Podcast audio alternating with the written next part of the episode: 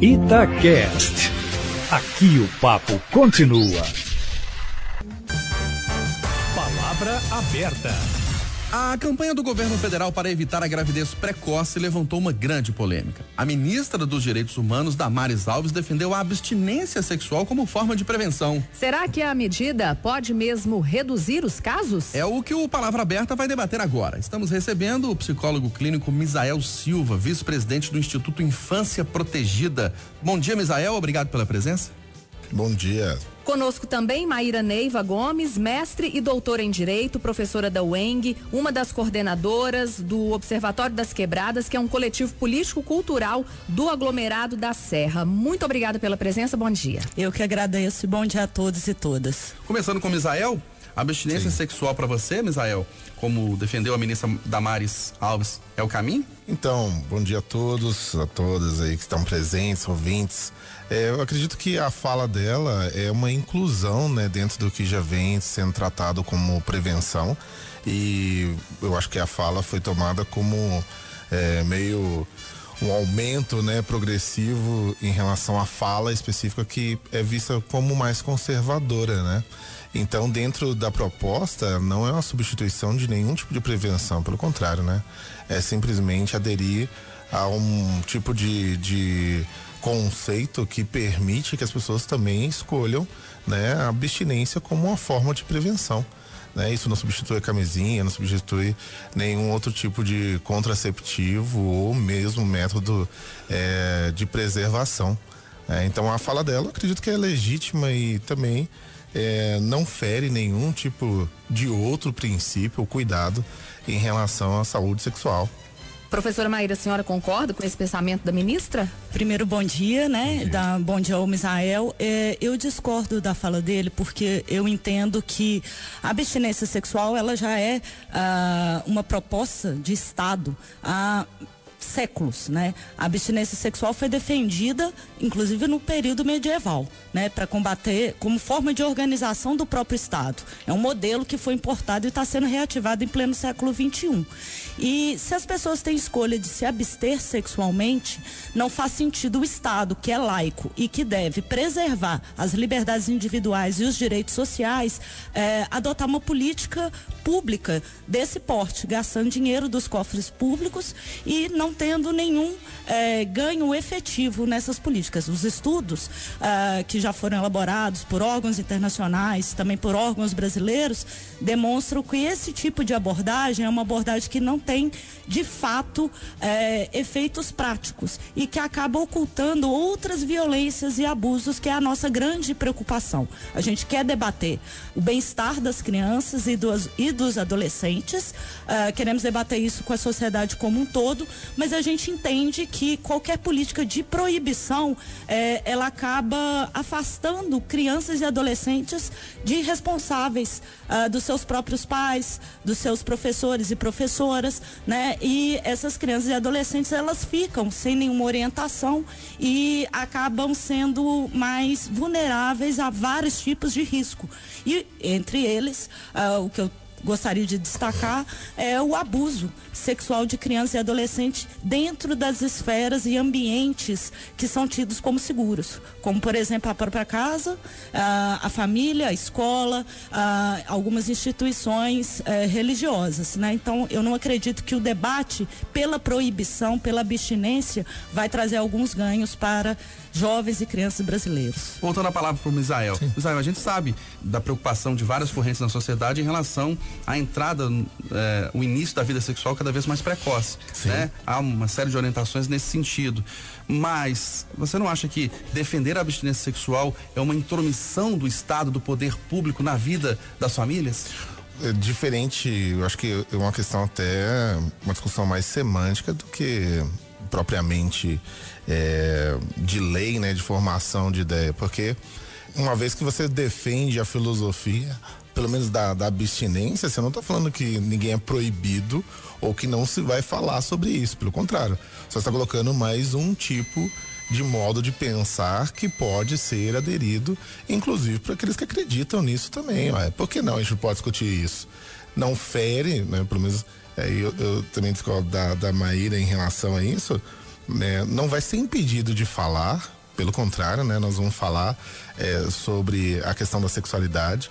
É, inclusive, acho que um dos métodos mais interessantes e que, inclusive, foi uma proposta é, do Infância Protegida para a educação mineira, inclusive, como um projeto piloto, é o Projeto Claves que ele trabalha a prevenção de abuso, violência, exploração sexual infantil juvenil de uma maneira não erotizante. Né? E pode ser trabalhado já com crianças da primeira infância. Entendeu? A partir do, é, da, das UMEIs, né, já pode trabalhar sobre isso, inclusive identificando né, situações possivelmente abusivas. É, hoje nós entendemos que, pelo menos o que a gente vê, e eu acredito que já vimos aí vários vídeos de uma professora simulando um ato de colocar camisinha com a boca, né? Mostrando que isso fazia parte da educação sexual da escola. Ou seja, esse é um nível hoje que muitas vezes a educação sexual está ganhando em muitas escolas, né? Só para citar um exemplo. Então, isso não fere, não, não é um, um é, é, um fechamento da discussão, pelo contrário, acho que é uma abertura e mostrando que a gente pode ter outros modos de pensar. Professora, um dos apontamentos da ministra, é, quando ela lançou essa campanha, foi sobre o uso da pílula do dia seguinte, que está cada vez maior entre adolescentes, né, jovens. A, a, senhora não concorda também com, a, com esse posicionamento, com esse uso indiscriminado da pílula? Bom, eu entendo que quando pais, mães, eh, educadores e educadoras se furtam do debate sobre a sexualidade de jovens, porque essa sexualidade existe e ela é natural, ela já é relatada há mais de um século, né, dentro da sua própria ciência, né, que é a psicologia. Quando a gente tenta impedir esse debate, o que ocorre, na verdade, é uma crescente uh, dos índices de contaminação por diversas uh, de, por diversas infecções e doenças e também ah, da questão de ah, do número do aumento né, da gravidez precoce. Justamente porque ah, ao evitar o assunto, a gente ah, acaba provocando uma busca eh, de jovens, crianças e adolescentes por informações sobre sexualidade que estão disponíveis. Elas estão disponíveis e são acessíveis, né? E não são eh, articuladas no meio social de uma forma eh, responsável, né? A escola tem essa função justamente para evitar ah, o ingresso dessa criança e desse adolescente na vida sexual sem informações, né? A gente sabe que isso acontece. A respeito da, da idade precoce, vamos lembrar que o problema aqui, a questão não é a idade de crianças e de adolescentes. A questão aqui que está em jogo é, é o casamento. Quando o casamento era permitido para crianças antes da Constituição de 88 e antes do Código que, de Defesa das Crianças e dos Adolescentes, a gente tinha um registro de número de mulheres que engravidavam com cerca de 12, 13 anos altíssimos. Isso é relatado historicamente não só no Brasil, como na Europa e na América Latina. Então, não houve uma certa, um certo declínio da idade do início da vida sexual. O que houve é o que acontece de verdade. As crianças e os adolescentes se sentem instigados, eles vão buscar informações sobre e eles vão realizar o ato sexual.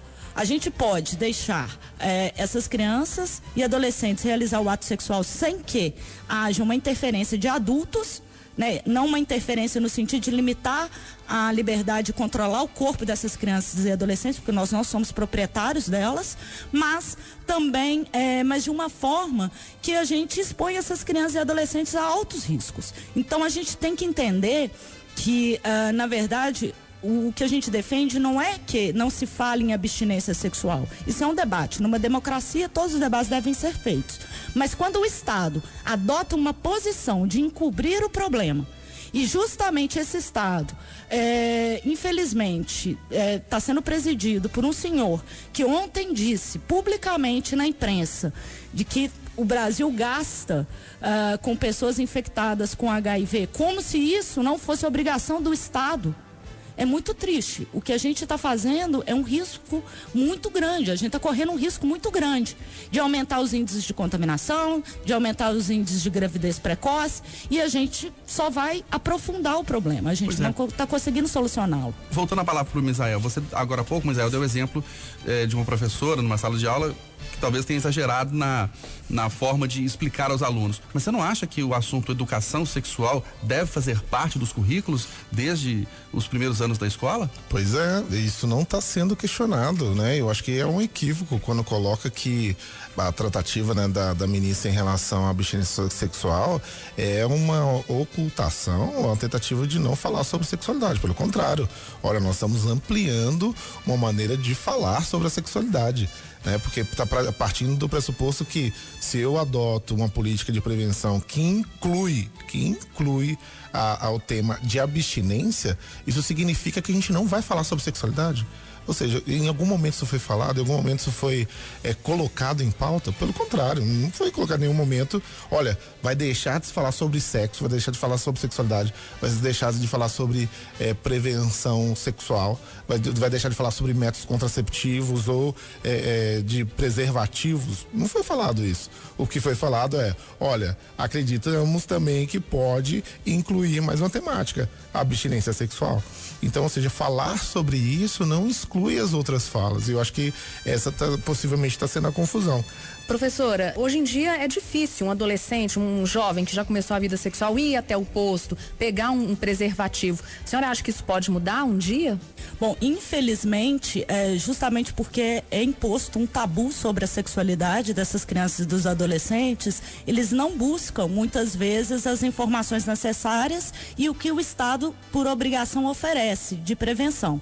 Né? Isso eu vejo muito uh, nos territórios em, no, nos quais eu atuo, uh, os jovens terem temor de chegar no posto de saúde ou de buscar mais informações, temendo a punição uh, de líderes religiosos e de suas respectivas famílias, o que aumenta a exposição desses jovens.